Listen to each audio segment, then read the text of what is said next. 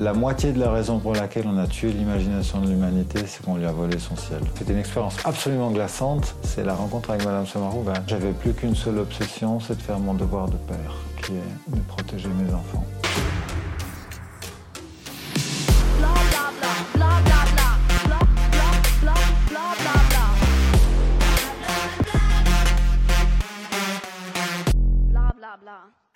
Bonjour à toutes et à tous. Aujourd'hui, je suis avec Guillermo. Vous avez sûrement entendu parler de lui euh, comme le papa en Hunger Strike. Première question, je pense que tout le monde se pose, c'est comment tu vas après ce... Là, on est au 36e jour de ta grève 36, de la faim. Écoute, léger, j'ai perdu 19 kilos. euh, sinon, extrêmement bien, extrêmement bien. C'est, euh, ça m'étonne moi-même en fait parce que je pensais être à plat après 20 jours. Hein. J'avais suivi d'autres grèves de la faim qui ont été faites récemment, en particulier à Berlin. Je faisais un peu peur, c'était juste ça, c'est que je me retrouve en incapacité très rapidement. Mm. Et euh, très curieusement, euh, pas du tout. J'ai un niveau d'énergie qui est totalement stable. Mes constantes, euh, à part mon poids, sont totalement stables. Le matin, je sens que je suis fatigué. Puis j'arrive sur la place, je suis fatigué. Et au fur et à mesure, les gens arrivent. Euh, pour vraiment l'essentiel dans quasi tout le monde, ils sont toujours extrêmement bienveillants. Il y a une démarche de, souvent de remerciement et, euh, vraiment d'amour partagé. C'est très très beau en fait. Euh, et, ça me porte toute la journée. Et j'arrive le soir et je suis super bien. Donc c'est euh, magique en fait. Et ça vibre de, de bienveillance et d'amour, et c'est absolument magique. Tu as l'impression qu'on a libéré un espace de la brutalité du monde qui est autour, c'est super beau. Et euh, ça vaut la peine en fait. Ce qui est fou, c'est qu'il fait froid aussi en ce moment. Et, et que tu dises que tu arrives sur la place plus fatigué que ce que tu repars alors que tu passes des heures dans le froid. Ouais. Euh, je, trouve ça assez euh, impressionnant aussi. J'avais envie euh, qu'on essaye de comprendre un peu qui c'est qui se cache derrière ce papa en Hunger Strike, qui c'est qui était Guillermo avant. Avant. Et euh, je me demandais un peu rapidement, comme ça, euh, ton parcours de vie, où c'est que tu es né, quelle a été ta formation professionnelle, ton métier. Oui, là, tu t'embarques dans une aventure sans fin. on va commencer. Alors, je suis né le 25 novembre 1974 à Lausanne, de deux parents espagnols.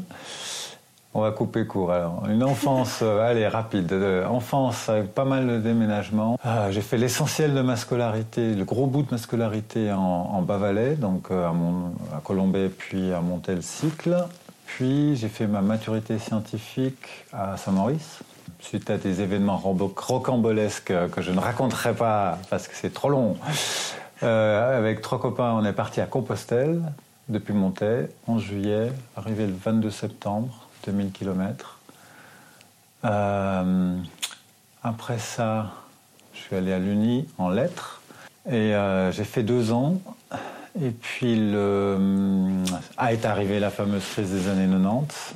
Mon père a perdu son travail, euh, les finances commencent à devenir compliquées, je me suis inquiété. Et donc je me dis c'est le moment d'être sérieux, on va faire, on va faire l'ingénieur. Et donc je me suis inscrit à l'EPFL en microtechnique pour euh, essayer de payer mes études. Je suis devenu agent de sécurité Securitas. J'ai fini par travailler toutes les nuits. Et euh, forcément, j'arrive aux examens propédeutiques et je me casse la figure. Et donc, grand moment d'introspection, que fais-je, que fais-je? Et je me dis, bon, bah, on va gagner la vie et puis on verra après. Donc j'ai continué à être agent Securitas. Puis là, bah, j'ai fait toute ma carrière en informatique. Mon salaire a, les premières années, doublé chaque année pratiquement. C'est de la folie furieuse. Et euh, après, ça m'a permis de faire ma propre boîte. Après, ça, j'ai largué ma boîte. Après, j'ai fait euh, consultant freelance un moment. Carole se fait proposer le, job de rêve euh, aux Pays-Bas, en expat. Et puis, on discute. Et puis, je fais ouais, cool, je fais papa au foyer. Et comme ça, je soutiens les enfants pour apprendre l'anglais, tout ça, machin, bidule. Euh, et, toi, tu fais ta carrière de rêve, et puis la vie est belle. Donc on part aux Pays-Bas, on est resté trois ans. Et puis après trois ans, Carole se fait proposer euh, construire une brasserie à Abidjan, en Côte d'Ivoire. Donc on, pouf, on va là-bas. Et euh, donc là, bah, les enfants étaient devenus totalement autonomes. Euh, donc ils n'avaient plus autant besoin de moi comme père au foyer. Donc je commençais à me demander si éventuellement, peut-être, je allais recommencer à travailler. Et donc je me suis retrouvé directeur informatique du lycée américain d'Abidjan. Et j'ai découvert l'année passée, à mon grand bonheur et plaisir, que grâce à ce que j'avais fait, ils ont réussi à maintenir l'école pendant le, Covid, parce qu'on avait appris à faire les cours à distance. Euh, on l'avait fait déjà à l'époque parce que euh, l'école était très près de casernes militaires, puis il y avait déjà eu les mutineries, donc il y avait un vrai risque qu'on doit fermer l'école en catastrophe. Donc on s'était entraîné à faire les cours à distance déjà. Et donc c'était euh, absolument rodé. Et quand il y a eu le problème de Covid, que tout a été fermé, ils ont réussi à continuer à donner des cours alors qu'en Suisse, on ne savait pas le faire. J'ai été fier comme un pan. Trop cool. Et puis ça fait retour en Suisse. Et euh, je me retrouve après à Fribourg, au canton, comme consultant toujours, et pour faire le même travail, migration de système de gestion des écoles. Et puis un 9 août, j'ai changé, décidé de métier. Alors, on va y venir. et voilà, je suis là maintenant. Vous voyez, c'est un long format. Il y a beaucoup de questions. Et si les réponses, elles sont toutes comme ça. Ah, désolé, et encore, j'ai fait court. Je t'ai pas parlé de Madagascar, je t'ai pas parlé de Nouakchott, je t'ai pas parlé de ma pièce de théâtre, et je t'ai pas parlé de je sais pas quoi. Mais il y a encore plein d'épisodes hein, dans ce laps de temps que je t'ai décrit. Mais si ça vous intéresse, il faut aller le rencontrer à la place fédérale à Berne. Et il est là tous les après-midi, donc il a le temps de vous raconter tout ça.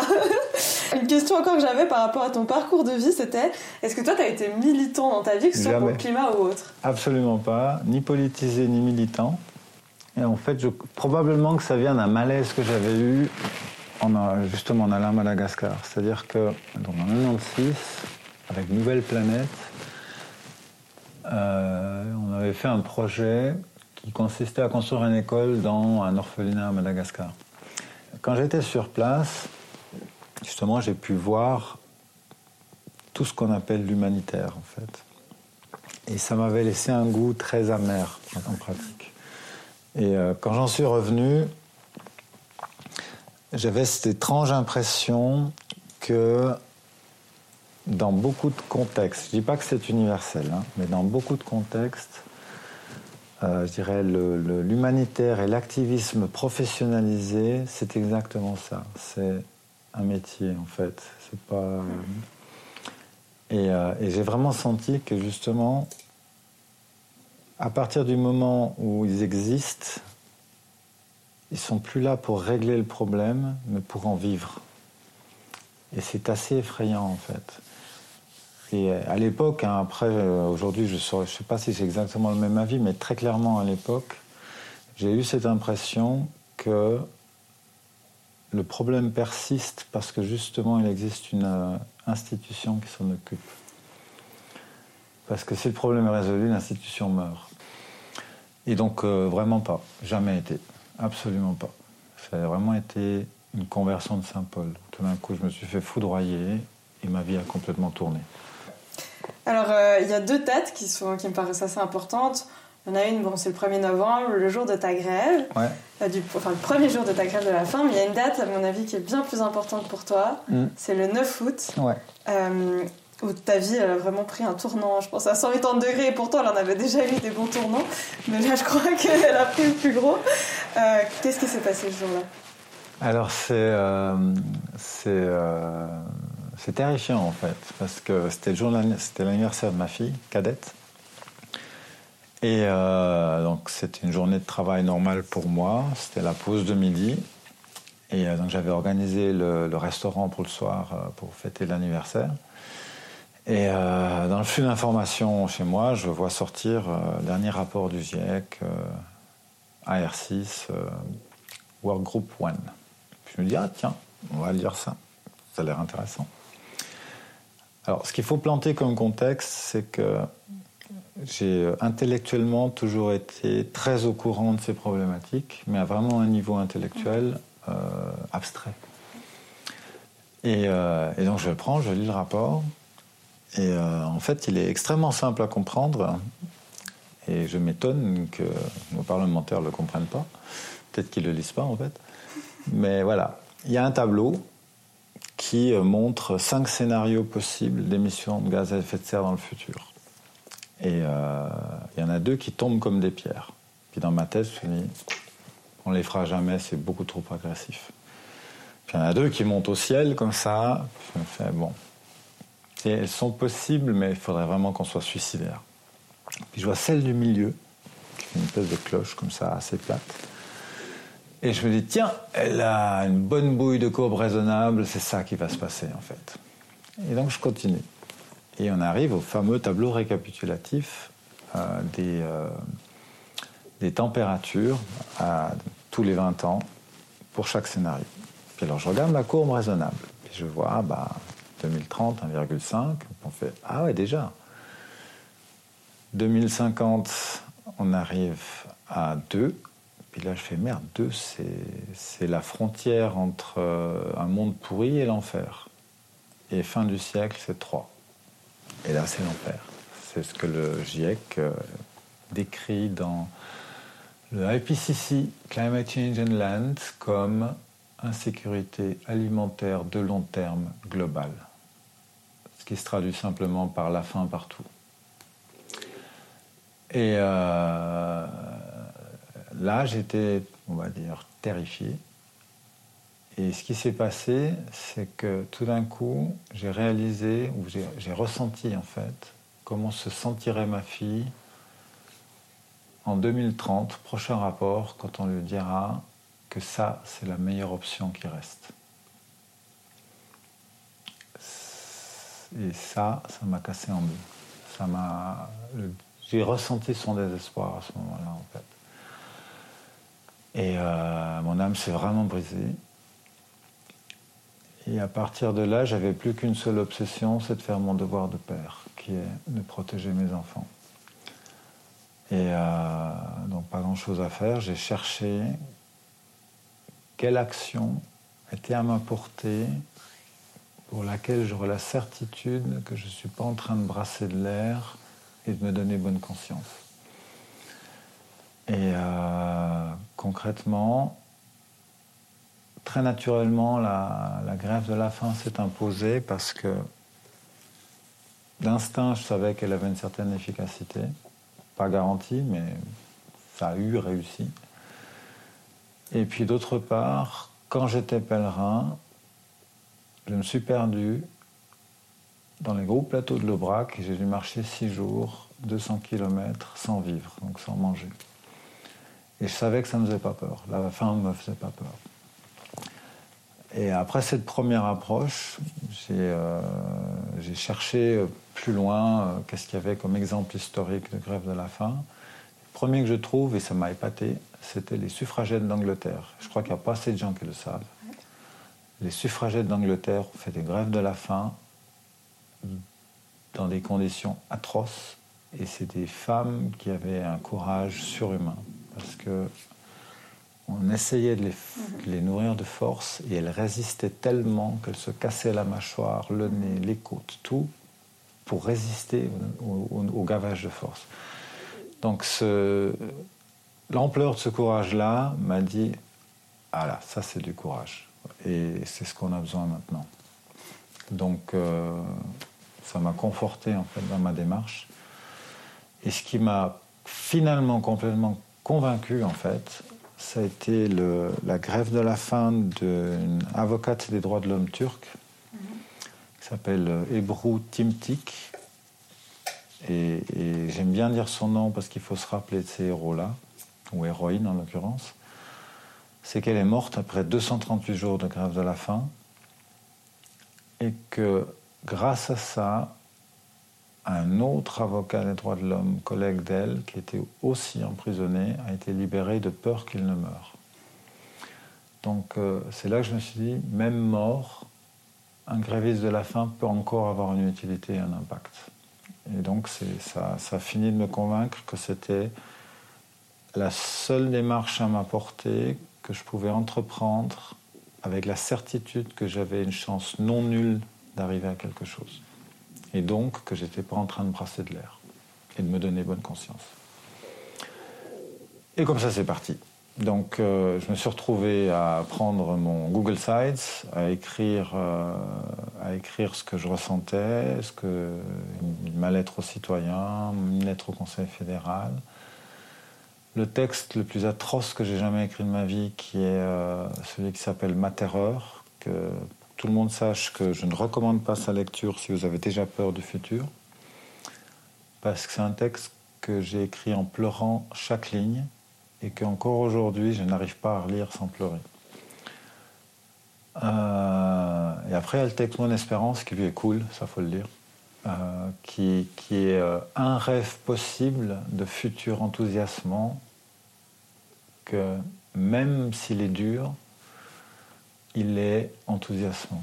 Et c'est à la fin de l'histoire le meilleur qu'on puisse espérer pour nos enfants, c'est qu'ils aient un futur enthousiasmant. Et on ne réalise pas en fait qu'on a des vies de merde sans enthousiasme, sans sens, sans perspective. Donc euh, c'est la mission maintenant. Donc je suis engagé dans ça et c'est devenu le, le, combat de ma vie en fait. Hein. Donc si je survis à cet exercice, la suite c'est continuer à me bagarrer avec d'autres moyens, d'autres euh, outils, euh, d'autres mobilisations, parce qu'il n'y a pas le choix. Il faut gagner ça Sinon, il n'y a que l'enfer derrière, c'est pas très intéressant. Mhm. Et là, du coup, s'en est suivi aussi une longue discussion avec ta famille. Oui. Euh, forcément, tu as dit que toi, tu t'étais rendu compte que tes enfants, en fait, ils, avaient plus peur que toi. Enfin, en tout cas, tu te rendais pas compte de la peur qu'ils avaient du réchauffement climatique et du futur. Ça a été le, bah, ça a été le moment euh, de vérité hein, où on va expliquer à sa famille et ses enfants qu'on va s'embarquer dans une euh, aventure extrêmement dangereuse. Et euh, euh, ce qui m'a fait mal à ce moment-là, en fait, c'est que au moment où je présente la chose, en fait, je réalise que mes enfants savaient déjà que le changement climatique est une chose terrifiante qui leur arrive. Et euh, on n'en avait jamais parlé à la maison parce que, comme tout le monde, on est timide, on a peur de ça parce que ça fait peur. Et je crois je m'en suis rendu compte maintenant, en fait. C'est que probablement une des raisons pour lesquelles on n'en parle pas à ses enfants, c'est qu'on ne peut pas en parler à ses enfants sans se sentir dans l'obligation de prendre ses responsabilités. Et prendre ses responsabilités, c'est ce que je fais. Faire tout ce qu'on peut pour éviter que ça arrive. Parce qu'on ne peut pas dire à ses enfants simplement oui, le futur ce sera la merde, tu vas vivre en enfer. On est obligé de dire après si on a un parent décent qui aime ses enfants et je vais tout faire pour pas que ça arrive. Et donc, de réaliser soudain que mes enfants avaient vécu probablement des années avec cette angoisse sans en parler, c'est un crime et j'en suis coupable et il ne faut pas le faire parce que c'est honteux de laisser nos enfants mourir d'angoisse sans aucun espoir que ça soit résolu. Au moment où j'annonce ça, donc on pleure tous hein, parce que c'est tragique, ça fait peur, c'est même très brutal comme euh, exercice. Et les premiers mots qui sortent, c'est euh, ma fille cadette qui les sort, qui dit euh, Je crois que je suis fier de toi parce que les autres, ils parlent. Ils parlent, ils ne font rien. Je suis fier de toi parce que tu fais quelque chose, même si ça veut dire que tu vas mourir.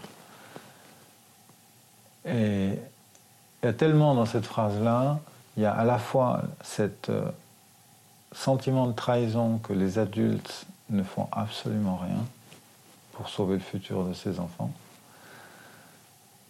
et à la fois cette affirmation que un père qui fait son devoir, c'est la seule chose juste à faire en fait, même s'il risque de mourir. Mm-hmm. Parce que sinon, c'est pas un père en fait. Euh, et, donc voilà, techniquement, mes enfants en fait sont, sont, totalement en soutien parce qu'ils sont fiers que leur père fasse quelque chose. Et puis ils ont déjà cette compréhension que faire son devoir, c'est la seule chose à faire. Et que quand le mal arrive, mieux vaut se battre et mourir pour le bien que vivre complice du mal, ce qui est la dernière déchéance en fait. Et je suis fier que c'est traversé, que c'est traversé déjà mes enfants, qu'ils en soient déjà à ce degré de maturité-là. En fait.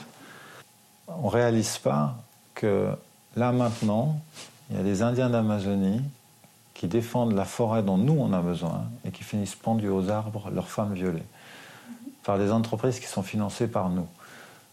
Et ma vie vaut pas plus que la leur en fait. Et c'est le même combat existentiel, c'est le même ennemi. Donc il euh, faut réaliser que moi je le fais aussi par respect pour eux.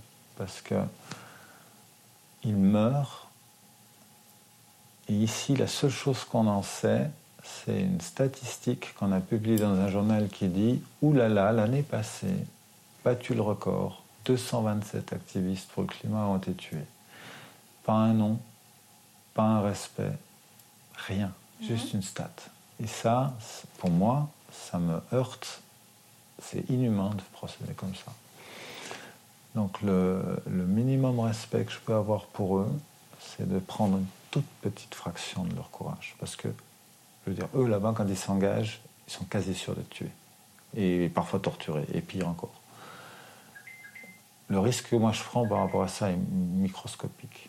Donc, euh, moi, c'est juste c'est le minimum syndical en termes de respect, de dire bah, je m'engage dans la même bataille, l'enjeu est exactement le même ma vie vaut pas plus. Donc je, peux, je dois aussi la mettre dans la, dans la balance.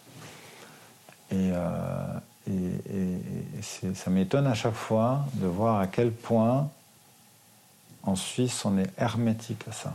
Comme si on était, nous, des, exceptions. On a le droit, nous, de sauver le monde puis aller prendre le café après. Et ça, c'est non. C'est un privilège de merde. Il faut le réaliser, quoi. Mm. Donc, euh, donc voilà tous les, tous les combattants de la liberté, tous les combattants de la justice, tous les résistants, il faut regarder leurs chants. Mm-hmm. Ils sont tous des chants de joie heureux et trucs. Maintenant, allez écouter les chants des nazis. vous verrez, ça n'a rien à voir. C'est un truc de terreur, de tristesse, de merde. Alors que ceux qui se battent pour les bonnes causes, ils le font dans la joie parce que c'est joyeux de se battre pour la vie, pour, pour, le futur, pour quelque chose qui a de la valeur en vrai et pas du meurtre et, de la destruction. C'est pas parce que la situation est tragique qu'on est obligé d'être constamment dans une tristesse. Au, au contraire. au contraire, on célèbre la vie qu'on a. Et, c'est ce que je dois dire tous les jours. C'est tant que je suis vivant, je suis pas mort. Oui, souvent les gens ils croient que l'écologie c'est très triste et en fait on parle vraiment de sobriété heureuse parce que je pense que la plupart des, des gens qui s'engagent dans cette sobriété, on, ressent vraiment qu'on devient plus heureux en se libérant de ces chaînes-là de la société.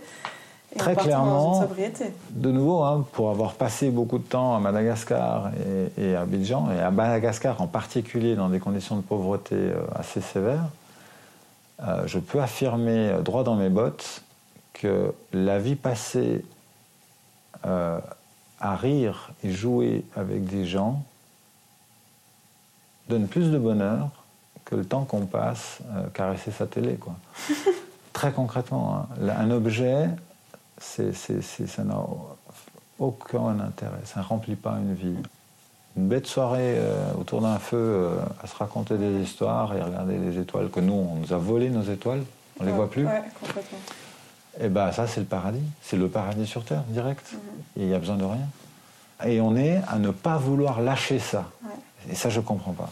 C'est vraiment, on est prisonnier d'un cauchemar. Mhm. Donc, il euh, faudra qu'on se réveille un jour parce qu'on peut faire vachement mieux avec vachement moins. Euh, je me demandais un peu, d'un point de vue plus pragmatique, est-ce que tu as été euh, conseillé médicalement? Mhm. Est-ce que tu es suivi aujourd'hui physiquement et psychologiquement aussi. Mhm. Euh, et puis, euh, est-ce que c'est quotidien? Est-ce que tu as des suivis réguliers quotidiens euh, ou hebdomadaires? On va dire, je suis un grand garçon. Donc, on va dire, je me suis d'abord personnellement documenté un petit peu. Et puis après, je suis allé voir mon médecin de famille. et d'ailleurs, c'était très très drôle parce qu'il faut prendre rendez-vous. Puis comme tout ça allait très vite, c'était un peu à la bourre. Donc euh, j'appelle le secrétaire médical, puis je lui fais euh, écoutez, euh, j'ai besoin d'un rendez-vous urgent avec mon, médecin. Et puis elle me fait oui monsieur, mais un rendez-vous urgent, il faut me dire pourquoi. Puis, puis je fais ah j'aimerais bien qu'on garde ça entre moi et mon docteur. Ouais, je n'ai pas forcément envie de partager ça avec vous. Puis ah non non, si vous me dites pas, je peux pas. Bon. Alors je fais OK, bah, je vais faire une grève de la faim à partir du 1er novembre, je vous donne rendez-vous tout de suite, s'il vous plaît. Donc la pauvre un peu tétanisée. Euh, euh, euh, oui monsieur, je vais regarder ce que je peux faire. Et donc j'ai mon rendez-vous urgent, je vois mon docteur. Et puis pour expliquer le contexte, c'était arrivé avec mon flyer. Puis j'étais moi-même un peu embarrassé parce que c'est un peu étonnant comme démarche. Et je pose le flyer et elle parcourt ça des yeux comme ça. Puis elle me regarde et fait ce que vous avez raison, ce que vous avez raison, parce que là, on n'est pas dans la merde. Et là, je suis là, oh mon Dieu Ok, cool et euh, à ma grande surprise, elle était visiblement une très grande spécialiste des problématiques liées à la grève de la faim. Je ne sais pas pourquoi, mais elle avait tout euh, prêt. Donc, euh, elle m'a tout expliqué, euh, les mesures que je devais prendre, euh, à partir de quand ça devenait dangereux, comment ça se physiquement j'allais ressentir les choses, que j'allais avoir la première phase où je crame tout mon sucre, et puis après que je passe euh, en mode cétonique. Donc métabolisme change. Et puis là, elle m'a dit attention, à partir de là, il faut plus toucher de sucre, plus d'amidon, rien. Et puis voilà, en fait, c'est tout simple de faire la grève de la faim. Après, elle me, euh, donc, comme elle me connaît bien, donc elle sait les, les, marges de réserve que j'ai et tout, puis elle m'annonce que 50 jours, vous les faites sans problème. Puis après, il faudra faire attention. Je dis OK. Et euh, puis en gros, faut vraiment la mesure que je dois surveiller, c'est mon rythme cardiaque. Et euh, si, avec la, baseline que j'avais, si je passe en dessous de 60, ça devient dangereux, puis là, il faut que je l'appelle. 60 kilos, tu dis, ou 60, 60 battements par minute? Et euh, sinon, pour le reste, euh, il m'a bien dit, si ça dure long, il faudra m'appeler pour réapprendre à manger. J'ai dit, ok, pas de souci. La bonne nouvelle, c'est que avant que je démarre, vu que j'avais un métier stressant, j'avais l'hypertension. Et là, j'en ai plus. J'ai suis pile tension parfaite, le truc euh, comme dans les livres, 120-70, no suicide. Tranquille. Donc, t'as la mort qui te pend au nez, mais, le stress, ça va, quoi. Voilà, je suis absolument pas stressé. Euh, et, c'est que ça en fait. Donc euh, après, justement, le, moi ça se passe très très bien parce que j'ai de la réserve. Euh, c'est pas la première fois que mon corps doit affronter des situations de survie. donc s'il y a un conseil à donner, alors faites pas des grèves de la faim. Mais si vous voulez en faire une, assurez-vous d'avoir des réserves. Parce que justement, je parlais avec les, les gars de Berlin c'est des jeunes, fit et tout, et puis après dix jours, ils étaient dans les pommes à l'hôpital, quoi. Parce que si t'as pas, la seule chose qu'on a brûlé avant de brûler les organes et, les muscles, c'est le gras. C'est à ça que ça sert concrètement. C'est vraiment des réserves pour ça. Donc euh, si on les a pas, euh, faut même pas contempler la chose parce qu'en dix jours vous êtes pousse. Très clairement. Donc, euh, donc voilà. C'est intéressant ça aussi quand il pense euh, ce culte du corps euh, le moins gras possible. Exactement. Et c'est, qui est, complètement hors de la réalité aussi, hors sol et qui permet juste. Euh, c'est stupide Dans une société de surabondance à la rigueur, mais du coup il est, enfin, il est difficilement tenable en plus. Et, dans une, et, en fait, il n'est pas. c'est pas. Concrètement, et, et, c'est là que je m'en rends compte en vrai, hein, c'est qu'il faut bien imaginer que nos, nos ancêtres n'avaient pas à manger tous les jours. Donc quand ils étaient nomades, hein, typiquement, bah, il faut être capable de pouvoir, euh, quand on trouve, manger, faire des réserves, mhm. puis après peut-être marcher quatre semaines en n'ayant rien à manger. Et ce qui m'épate, c'est ça, c'est qu'effectivement, si tu as, euh, si ton corps est justement dans les bonnes dispositions par rapport à ça, là, je suis totalement fonctionnel, je peux marcher des kilomètres. Hein. Hier, euh, samedi, j'ai marché 10 kilomètres au moins. Euh, je peux travailler, je peux faire des choses, je peux réfléchir, je peux faire des interviews. et donc je suis totalement fonctionnel. Je, ne suis absolument pas en dépérissement concrètement, parce que je suis encore justement dans mes réserves qui sont faites pour ça. Et euh, effectivement, quelqu'un qui, qui, fait du fitness et qui est euh, sec comme une trique, bah, dans la nature, il est poutre en, en, quelques jours. Quoi. Et, donc c'est normal d'avoir du gras en fait. Mhm. Après c'est pas normal d'en avoir trop, mais euh, il y a un vrai juste milieu qui est euh, celui qu'on doit avoir pour. Euh, d'ailleurs, ce sera intéressant si les temps futurs sont plus durs. C'est un très bon calcul de faire avoir des réserves sur soi et pas forcément dans des boîtes de conserve à la cave. Ouais, exactement. c'est super. Bah, d'ailleurs, euh, bon, souvent ceux qui partent dans des expéditions extrêmes, je pense à Sarah Marquis, oui. euh, elle passe un temps fou à prendre des réserves avant de partir. Clairement, et, ouais. et, dès qu'elle a une pause quelque part, elle mange tout ce qu'elle peut. Quoi. Ouais, ouais. c'est assez intéressant. et ceux qui font du fitness, enfin, c'est vraiment un, un combat euh, hyper intense de perdre ce gras et d'être très. Parce ouais, que ouais. le corps est vraiment fait pour. Et, et ce qui, est, ce qui est deux fois débile, parce que, on va dire, dans toutes les cultures qui nous ont précédés, la maigreur, c'est un signe de maladie et de pauvreté, concrètement. Et, et, donc on a réussi vraiment à totalement inverser les valeurs, en plus dans un système qui, qui, qui c'est là qu'on touche du doigt à quel point il est pervers, c'est qu'il nous stimule en permanence à surmanger et en même temps il nous stimule en permanence mmh. à perdre cet excès. Ouais. Donc c'est un truc à devenir complètement schizo. Et de nouveau, on vit dans un cauchemar, c'est le moment de se réveiller, quoi. C'est incroyable. Moi, je te promets, je suis bien endormie sur celui-là. ouais, je trouve que c'est vraiment aussi intéressant comment tu peux nous remettre face à, bah, face à d'autres points, en fait, aussi. Genre, c'était pas que sur le climat, il y a aussi plein d'autres choses qui, sur lesquelles on réfléchit ouais. euh, par ta grève de la faim. Ouais. Aussi, euh, je trouve, euh, tout ce point-là, assez intéressant. J'ai même retrouvé, par exemple, mes rythmes de sommeil que j'avais quand j'étais pèlerin. Et alors là, je suis absolument certain que c'est le rythme naturel, pour une seule raison, c'est la beauté. C'est que toutes les nuits, systématiquement, entre minuit et une heure, je me réveille, avec genre 30-40 minutes de veille. Et après, je me rendors spontanément, je me réveille à 5h30. Et euh, quand tu habites en ville comme ici, tu sais pas pourquoi. Mais quand tu dors sous les étoiles, quand tu es pèlerin, tu sais pourquoi tu dois te réveiller à minuit. Parce que tu peux regarder la voûte étoilée. Ouais. Et c'est absolument magnifique. Mais euh, j'attends le moment où je pourrai à nouveau profiter de la voûte étoilée à 1h du matin. quand il n'y aura plus de lumière de ville qui cache tout le ouais. ciel qu'on nous a volé. Quoi. Ouais. Mais ça nous empêche de rêver aussi. Euh, et de ouais. sentir qu'on fait partie d'un tout plus grand que soi. Hein. C'est Je pense ça. que les étoiles, c'est vraiment important. Ça a guidé des peuples. Euh, c'est totalement transcendant comme expérience, réellement. Tu te sens vraiment porté, euh, puis tu as une vraie communion avec le cosmos, en fait. Que tu sois croyant ou pas, ou... vraiment ça te porte. Et, et, franchement, je pense que la moitié de la raison pour laquelle on a tué l'imagination de l'humanité, c'est qu'on lui a volé son ciel. Très clairement. C'est terrible. On ne se rend pas compte de ce qu'on se prive, en fait. Ouais. C'est... Ah, tous ces sacrifices qu'on a fait pour la modernité. Il y a des bonnes choses et une myriade de mauvaises. Et si on ouais. savait faire le tri, ça serait intéressant, ouais. quand même. Parce que, on va dire, très clairement, pour moi, une des, des réussites raisonnables, c'est la médecine. Même là, même la médecine, elle est en train de déconner. Parce qu'on est en train de prolonger des vies dans des conditions totalement artificielles qui finalement rajoutent des années mais rajoute pas, pas de rien. Vie, quoi. Ouais. ouais, exactement. Et ça, ça sert à rien. Bon. Donc tu me disais aussi que tu as démissionné parce que bah, bah oui, sûr, forcément, tu fais pas grève de la faim en continuant à aller au boulot tous les jours. Bah non. Euh, quelle a été un peu la réaction de ton entourage? Je pensais à ton entourage plus éloigné, tes collègues et tes amis. Alors, euh, c'était une expérience assez intéressante parce que le, ça s'est fait comme ça. Je suis venu à, donc lundi matin, réunion Zoom, toute l'équipe, une douzaine de personnes.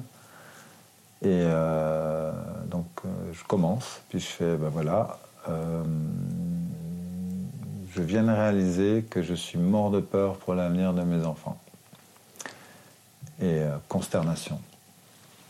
Parce que tout d'un coup la parole se libère et tous mes collègues commencent à dire, en fait moi aussi. Il y a même une maman qui pleurait. Et euh, ça a été un moment de réalisation énorme. Je me suis dit, mais c'est pas possible, ça fait deux ans qu'on travaille ensemble. On est tous morts de peur et personne ne le sait. Et c'est pour ça qu'une des premières choses que je dis toujours, euh, c'est parlez-en. Parce qu'en fait, vous n'êtes pas seul avec cette peur. Tout le monde l'a, à peu près, sauf les imbéciles. Donc, euh, allez-y, rendez-vous compte qu'on est beaucoup. C'est le premier pas pour faire quelque chose. Et euh, puis ça posé, bah après tu refais, bah voilà, à partir de maintenant, j'ai décidé de consacrer tout mon temps à essayer de dévier le futur que nos puissants veulent nous donner. Et euh, donc je vais m'engager dans une grève de la faim et je travaillerai sur ça à plein temps à partir de maintenant. Et puis j'ai envoyé mes mails de démission à mon employeur et à mon client au canton de Fribourg. Et puis, au revoir, bonne journée. puis voilà, c'est tout simple en fait. Oui. Bah, ouais. Alors clairement, à titre individuel, ça c'est une conviction personnelle, hein, c'est que le, pour savoir vivre, il faut savoir regarder la mort dans les yeux. Si on essaie d'occulter la mort, en fait, on ne fait que l'attendre. Tandis que si on la pose devant soi et qu'on la regarde sans peur, entre le moment où elle adviendra et maintenant, on peut vivre. Mais quand on le culte, comme nos sociétés, hein, mhm. personne n'a vu un mort ici. C'est impressionnant. Alors que normalement, bah, les morts, ils sont là, quoi. Tu les vois, euh, les gens meurent chez eux, euh, dans leur famille. C'est un rituel collectif, Exactement. Du deuil. Et, donc, la mort est réellement la composante essentielle de la vie, finalement. Mhm. Et, euh, et son occultation, je pense que c'est en fait un, acte terrible parce que on ne peut pas faire un deuil propre. Euh, on ne sait pas ce qu'elle est en fait. Donc on en a une terreur absolue. il faut tout le temps qu'on la cache, qu'on la mette à distance. Alors que non, finalement, euh, elle est inéluctable de toute façon. Et la meilleure chose qu'on a à faire, c'est de remplir sa vie au mieux tant qu'on l'a, bêtement, tant qu'on l'a. Oui, puis le fait que la mort soit à la base de la vie. la mort d'un organisme, c'est la vie euh, d'un autre. De la suite, ouais. Exactement. C'est pour ça que j'aime pas comment on enterre les gens en Suisse, parce que. Bah, on les prive du cycle. Ouais, on t'isole en fait. Et, et, moi, mon rêve, c'est d'être planté sous un châtaignier. Exactement. Je suis totalement d'accord. Ouais. Oui, euh, donc, euh, donc tu es tous les jours sur la place fédérale, dans le moment de 14 à 17 h c'est ça? Alors, de 9h à midi, 14 à 17. C'est mon job. Ah c'est un plein temps. c'est vraiment un plein temps, d'accord. c'est un plein temps et sans week-end. Ça, c'est nul. Il n'y a pas de week-end, c'est nul. Ah bah. Bon, bah alors, vous n'avez pas d'excuses pour pas aller le voir, là. ça, c'est sûr. Euh, je me demandais un peu, bah, tu as, plein d'interactions avec les gens, comme je disais au début. Tu en as tant des positifs que des négatifs. On en parlait l'autre jour. C'est quoi la proportion entre les deux? Alors, euh, donc, interactions positives, je les estime dans l'ordre de grandeur du millier, à peu près. Interactions négatives, je les ai comptées à 13. Est-ce que tu as un moment positif qui t'a particulièrement marqué? Il y en a plein en fait. Un que euh, comme ça Tous les jours, bah, ce que je peux faire, c'est pour revenir en, arrière euh, au du plus récent c'est euh, donc une jeune femme qui est venue et euh, elle s'est effondrée en pleurs en fait. Et je crois qu'on s'est tenu dans les bras pendant bien un quart d'heure. Et c'était extrêmement touchant. Dire, cet événement-là, je l'ai vécu des, dizaines et des dizaines de fois, hein. pas aussi intense, aussi long,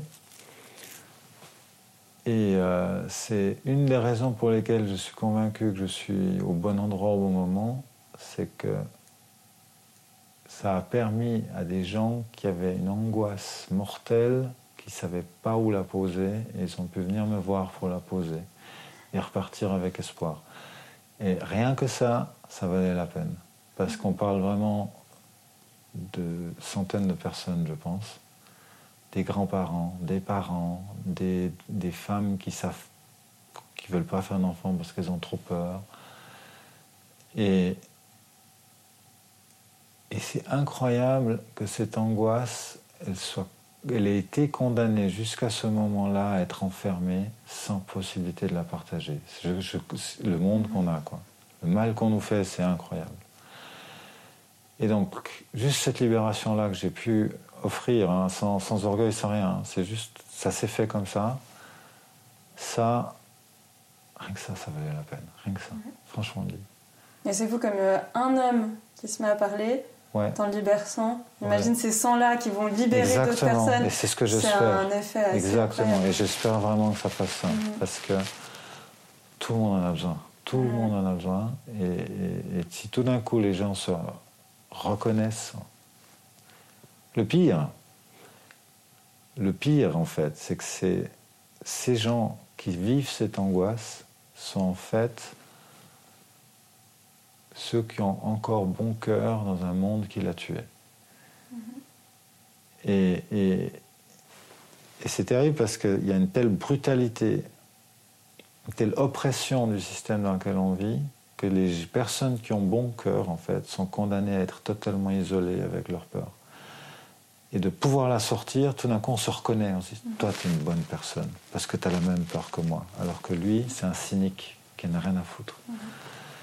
Et, euh, et, on a besoin de se reconnaître parce que s'il y en a qui, s'il y a quelqu'un qui fera un joli monde demain, ce sera nous, ces gens-là. Euh, euh, il y a un meilleur temps de se. Moi, c'est ce qui m'a frappé. Hein. C'est tout d'un coup, comme j'ai jamais été activiste, je connais pas ces gens-là. Et tout d'un coup, tu te rends compte qu'il y a des vraies tribus de gens qui sont mus que par l'amour et la bienveillance. Et tout d'un coup, ça existe. et, euh, et c'est pas qu'une personne, il y en a 10, il y en a 20, il y en a 30. C'est fou. Et, et là, tu reprends confiance dans l'humanité à proprement parler. Tu vois, tu dis, avec ça, on va faire un monde magnifique en fait. Sais, je le vois un peu comme le mycorhize, tu sais, c'est ces champignons sous les forêts qui relient. Oui. Quand tu es comme ça, tu te dis, euh, c'est juste quelques arbres, on voit pas, euh, regarde, c'est peut-être une forêt, euh, ils sont assez bien, avec un bon écosystème. Puis en fait, dessous, tu as plein de gens qui connectent comme ça, puis ils ont une puissance qu'on n'imagine pas. Mais un jour, le mycorhize, il va sortir. Et là. et c'est ça qu'il faut faire, c'est vraiment ça, c'est qu'il faut qu'on se reconnaisse entre nous et qu'on mhm. se relie et, euh, et, pas avoir peur de se détacher des gens qui sont euh, finalement euh, cyniques et perdus. Vraiment. D'ailleurs, c'était une expérience absolument glaçante. C'est la rencontre avec Madame Samarou. Ben, c'était d'être avec quelqu'un dont tu sens même pas qu'il y a une âme. C'est impressionnant. Genre vraiment un robot, quoi. Mm-hmm. Et ben, avec des gens comme ça, je ne m'envisage pas construire un monde sympathique, en aucune manière. Donc, euh, ouais, il faut réellement se reconnaître, se retendre les mains et, justement sortir de ces boîtes dans lesquelles notre système nous a isolés les uns des autres. Et, et même dans les 13 euh, moments plus négatifs de personnes sans bienveillance qui sont venues vers toi, tu as eu euh, quand même des, des, belles. Enfin, une conversation qui s'est bien terminée. Tu me racontais aussi qu'un. Oui, oui. je sais pas si tu as envie d'en parler, peut-être. On peut, on peut. C'est-à-dire, c'est un peu. Enfin, c'est à chaque fois, c'est fini, ça finit de manière qu'on pourrait qualifier de miraculeuse, parce que c'est totalement inattendu en fait. Donc, euh, allez, on va en prendre trois pour rigoler. Hein. Donc j'ai eu un monsieur qui est venu expliquer que j'étais un mauvais père, que je devais travailler, que j'étais un flemmard, que j'étais ce que tu voulais. Et, vraiment, il était agressif et continu comme ça. Et euh, pendant qu'il était en train de me parler dans l'oreille droite, tout d'un coup par la gauche, sorti de nulle part, il y a deux petites filles qui arrivent avec euh, un sondage pour savoir si Guillaume Tell était un personnage historique, devoir d'école. Puis il me parle directement. Alors je regarde, puis je fais. Euh, ah, sûrement Guillaume Tell était un personnage historique, mais euh, c'était un très mauvais père. Parce qu'il a osé pointer une arme sur son fils et il n'était même pas sûr de ne pas rater. Puis ils font Ah ouais, ah ouais, je t'assure, hein, relis l'histoire, tu verras. Je dis, ok. Puis l'autre toujours blablabla, blablabla, blablabla. Bla, bla. Et puis je regarde les filles, je fais, vous me connaissez? Elles font, bien sûr, hein, on vous a vu à la télé et tout. Et euh, vous pensez que ce que je fais, c'est bien ou c'est pas bien? Ah mais c'est très bien. Euh, d'ailleurs, merci. Et la voix se tait et il s'en va. Parce que tout d'un coup, voilà. Eh ouais, ce que je fais, c'est bien. Ils le savent. Ta gueule. et donc ça, c'était pas mal. Après, j'en ai eu un autre, nouveau, un grand-père, qui est venu à peu près le même genre de discours. Et puis, je sais pas, ce jour-là, j'étais euh, à la fois patient et à la fois, j'allais pas le lâcher. Donc, euh, il m'a parlé, je lui ai parlé, il m'a parlé. D'un coup, je lui dit T'as des petits-enfants? Il fait Oui. Comment penses-tu que leur avenir sera? Et j'ai la culpabilité petit à petit. Et, euh, et à un moment, arrive la conclusion. Donc tu réalises bien que tes petits-enfants viendront cracher sur ta tombe parce que tu n'as absolument rien fait pour les sauver, en fait. Et il s'est effondré en pleurs. Et euh, à la fois, c'est extrêmement cruel parce que j'aurais brisé son âme à ce moment-là.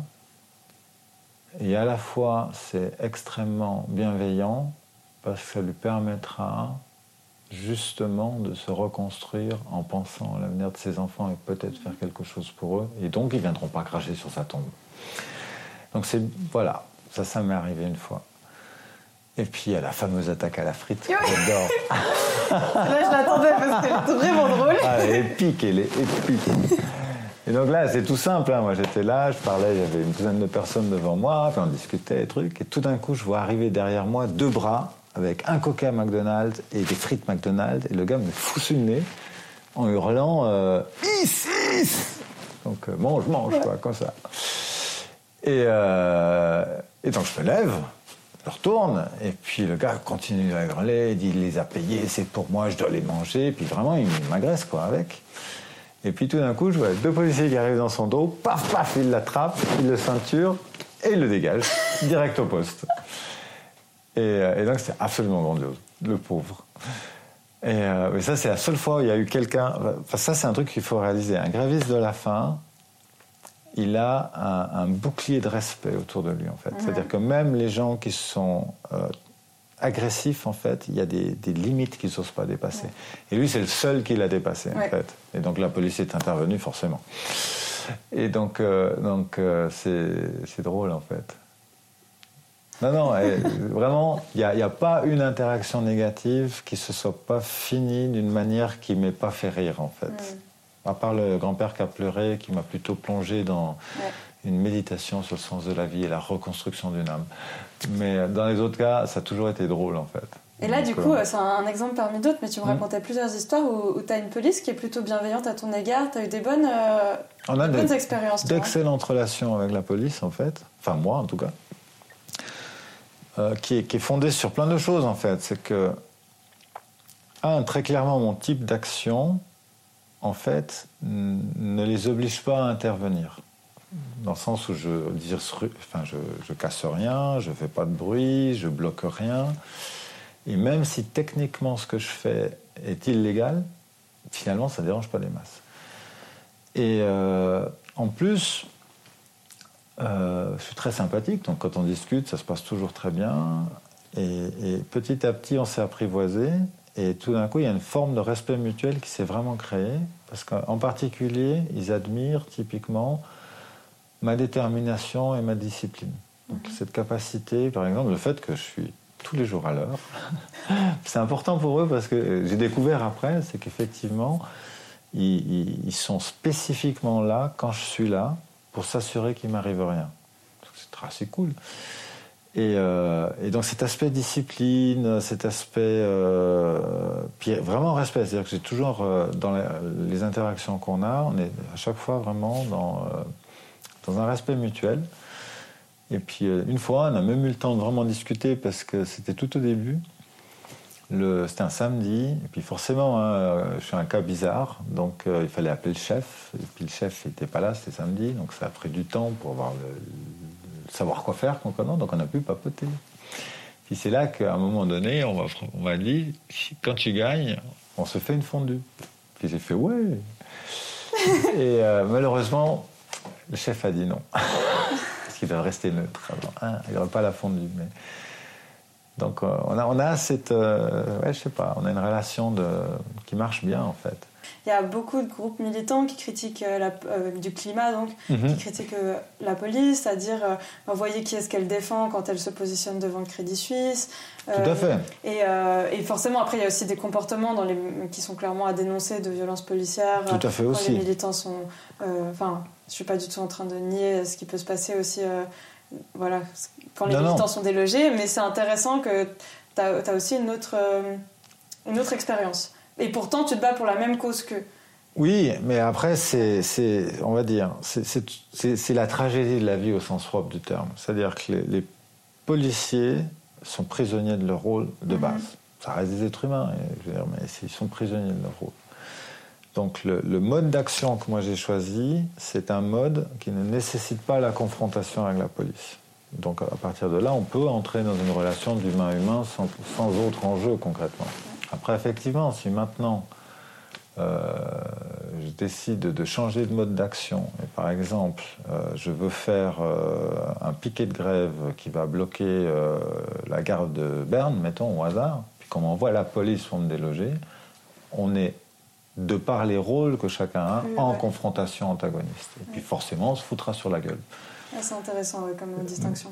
Ouais, mais le truc, malgré tout, c'est que, et, je crois que c'est une attitude qu'il faut savoir avoir, c'est qu'on peut se battre et même tuer son ennemi sans haine. Parce qu'il faut comprendre que on est tous les acteurs d'une pièce, qu'on n'a pas forcément choisi son rôle, mais on doit le jouer. Et donc on va se retrouver confronté à la police parce qu'on est dans des rôles spécifiques qui nécessitent qu'on rentre en confrontation. Parce que même, hein, moi je peux être, euh, par rapport à ça, très radical, c'est-à-dire il, y a des circonstances dans lesquelles on va même tuer, mais sans haine. Parce que c'est malheureusement l'action que la pièce exige à ce moment-là, si on veut. Et, je crois que c'est important de garder ça parce que c'est ce qui fait la différence entre un être humain et un barbare, justement. Un barbare est tué par haine. Et alors qu'un être humain est tué parce, parce qu'il est obligé, à ce moment-là. Et il faut garder cette dignité de ne pas haïr, concrètement, dans tous les cas de figure. Et, je sais bien, je veux dire, là aujourd'hui, mon rôle me permet ça avec la police si demain je suis dans un autre rôle, mhm. peut-être que j'irai à coup de matraque, hein, on va savoir. Hein, tu vois mais, mais ça, ça n'enlève pas que je reconnais l'humanité de la personne qui est devant moi et que j'ai pas de haine pour elle. Oui. C'est ça, c'est que c'est en fait euh, les mêmes personnes qui vont déloger des activistes de manière mhm. violente et qui viennent te parler avec respect, mhm. mais elles sont pas dans, mises dans la même position et dans le même rôle. Exactement. Et, d'ailleurs. Et du coup, ça ramène aussi une complexité, c'est ça qui est intéressant. C'est super intéressant, et, même plus loin encore, c'est qu'il est même possible que du fait qu'on ait pu se rencontrer humainement avant, si on se retrouve dans une circonstance ultérieure qui exigerait la violence, peut-être qu'elle n'aura pas lieu. Oui. Donc ouais, une des autres interactions que tu as, c'est avec donc, les parlementaires. En ce moment, il y a une session. J'ai beaucoup ri quand cet après-midi, tu m'as dit que c'était une coïncidence complète que tu sois là en même temps que la session parlementaire. Oui, je n'ai pas calculé. Parce qu'en fait, bon, on n'en a pas parlé, alors ça fait un petit moment qu'on discute. Ta revendication à toi, elle est ultra simple et tellement sensée que mmh. c'est assez dingue que ça n'ait pas encore été fait et euh, que ce soit aussi long, que tu sois à ton 36e jour et qu'on n'ait toujours pas accepté ta revendication. Tu demandes à ce que l'Assemblée fédérale et une euh, formation donnée par des scientifiques du GIEC et de l'IPBES, qui s'occupe de la biodiversité. Ah euh, qui serait du coup, euh, qu'il leur serait donné donc par ces scientifiques pour les mettre au fait. Voilà, pour savoir quel est l'état de la science sur la réalité. Un truc simple, quoi. Et ce serait, as dit, une journée, hein, c'est ça ou Ouais, ouais. je ne sais pas encore qu'est-ce qu'ils ont réussi à négocier. Ça pourrait être plus, mais déjà une journée, c'est pas mal, sincèrement. Donc, une revendication très simple. Et en fait, toi, tu, tu tu voulais pas forcément être en même temps que la session parlementaire, passe ta revendication, tu l'as adressée à l'exécutif. Exactement, à Madame Somaruga, qui est responsable de l'Office fédéral de l'environnement, dont j'ai supposé qu'il avait entre autres pour responsabilité de produire une information correcte, conforme à la vérité scientifique telle que connue, à la fois pour le Parlement et pour la population. Et il s'avère que non. concrètement. Ça m'a vraiment euh, épataté parce que je me suis dit, mais si c'est pas eux, qui c'est qui va le faire? Très concrètement. Et le truc, c'est que je acquis la conviction à présent, c'est que c'est une politique délibérée de ne pas produire d'informations publiques qui soient conformes à la réalité. Et ça m'impressionne. Parce que les propres offices de l'environnement produisent des rapports hein, qui sont publics, mais que personne lit parce qu'ils font 200 pages, c'est technique, enfin c'est imbuvable quoi. Et euh, quand les tarés comme moi se les boivent quand même, ils peuvent te dire que la traduction de l'information qui est fournie au public est de l'ordre de, on va dire, on va être, on va être sympa, de l'euphémisme. et, l'exemple canonique pour moi, c'est euh, Tanta Lucia. Donc Tantalucci a été chinoise, bien sûr. Et donc, dans le rapport CH 2018 Technical Report, donc ils prédisent pour le Tessin euh, qui vont avoir euh, jusqu'à 45 jours de canicule par été, avec un déplacement des maxima de 4,9 de plus 4,2 à 9 degrés. Donc on est en train de parler d'un truc assez, assez balèze. Quand on pense que la canicule de 2003, qui a dû durer une dizaine de jours et qui était dans les paramètres actuels de ce qu'on appelle une canicule, ça fait 1000 morts, des canicules de 45 jours qui seraient entre plus 4,2, plus 9 de ce qu'on connaît aujourd'hui qu'on appelle canicule, c'est 30 000 morts minima. Et euh, la communication, c'est Tanta Lucia, de la peine à dormir parce qu'il fait trop chaud. Je ne sais pas comment on traduit ça par ça, très concrètement. Il faut beaucoup de violon, quoi. Franchement dit, ouais. Euh, et, si on regarde, c'est très joli. Ils ont fait un film, une petite brochure. Et donc il y a quatre personnages. Donc il y a Valérie aussi à Genève qui euh, doit arroser ses concombres parce qu'il fait un peu sec. Et euh, si tu lis le rapport, c'est à Chidro 2018 qui explique le futur de l'eau en Suisse, c'est pas de ça qu'on parle non plus. en gros, il suggère carrément d'arrêter les concombres, hein, dans le sens qu'il va falloir trouver quelles sont les espèces qu'on pourra cultiver en Suisse. Non, pas les concombres. Et, voilà. Et donc, très clairement, en ce qui me concerne, je pense qu'en tant que citoyen, je suis en train de me faire enfumer. Mm-hmm. Et la question, pourquoi? Je n'ai pas la réponse, parce que Mme Somaroga ne me le dira pas. Est-ce que tu as beaucoup du coup de parlementaires comme c'est la session qui sont venus te rencontrer en arrivant au Palais fédéral et quel est un peu le, discours euh? Alors la première chose, alors ça il faut le noter, c'est important, c'est que les parlementaires qui ont eu le courage de venir me parler, c'est d'abord et exclusivement des femmes. Et que les parlementaires qui se bagarrent pour trouver une solution, c'est d'abord et exclusivement des femmes. Et, c'est une grande vérité qu'il va falloir que ça, qui rentre dans la tête de tout le monde. c'est que euh, les femmes sont fondamentalement plus courageuses que les hommes en moyenne, très clairement, très clairement, vraiment. Hein. c'est hallucinant. Après, euh, bah écoute, euh, qu'est-ce que j'ai eu? J'ai eu des parlementaires verts qui sont plutôt en support, très clairement.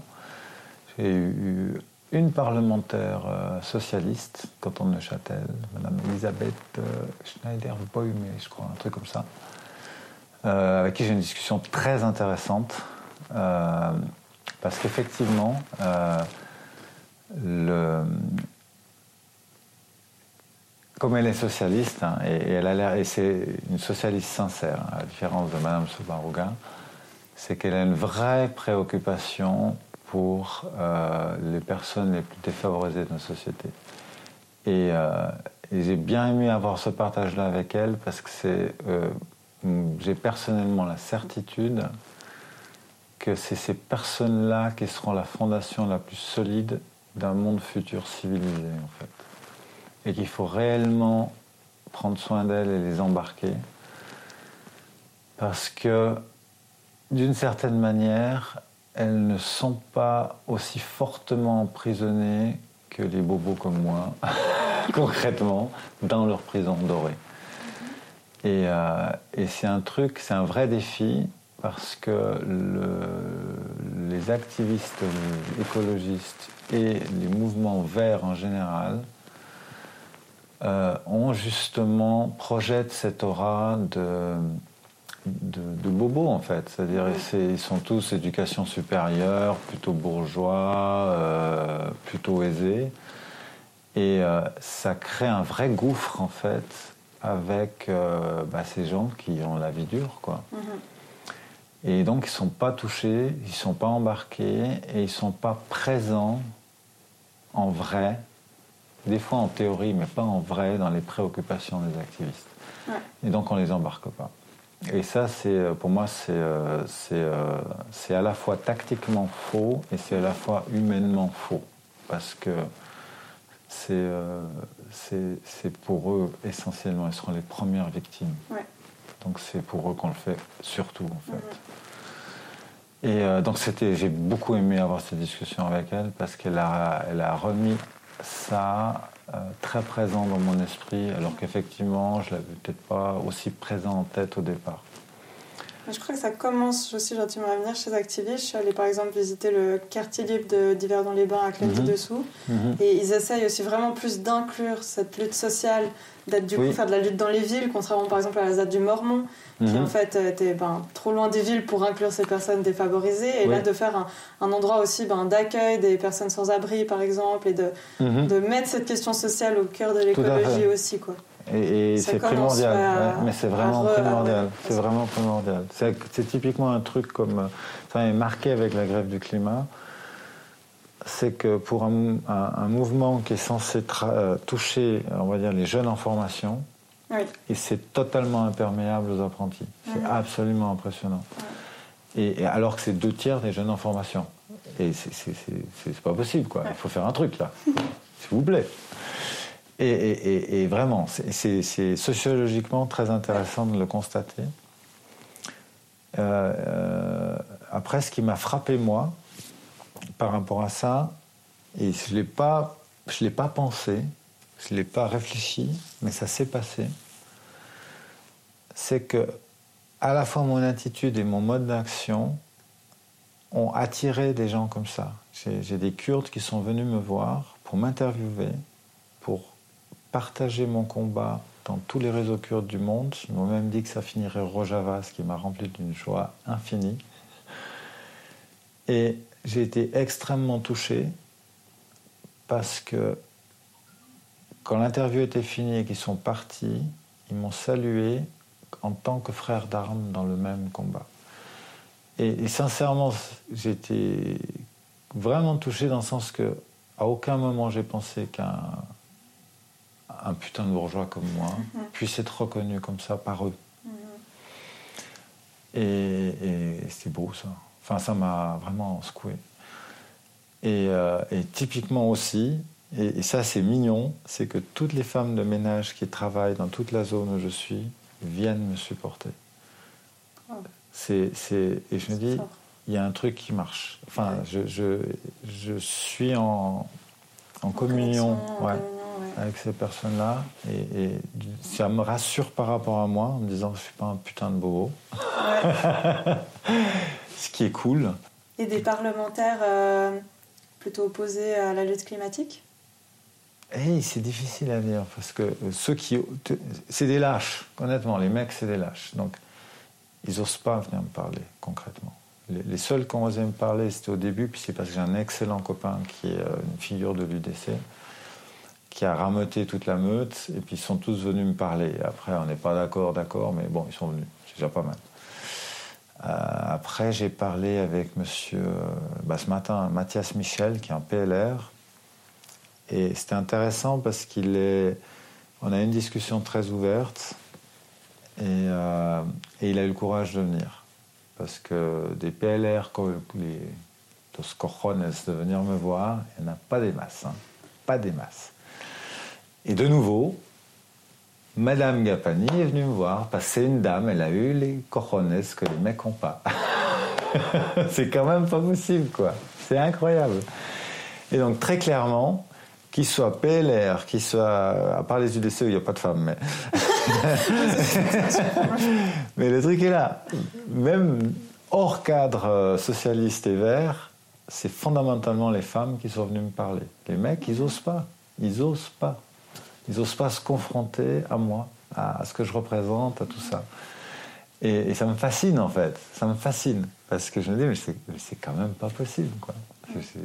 Qu'est-ce qu'ils ont fait de l'éducation des hommes pour que ce soit des lavettes pareilles quoi?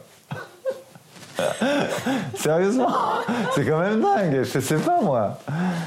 Et, donc effectivement, euh, en tout cas au XXIe siècle, le courage, c'est les femmes. Et je conseille à tout le monde de lire des femmes c'est elles qui nous sauveront les miches.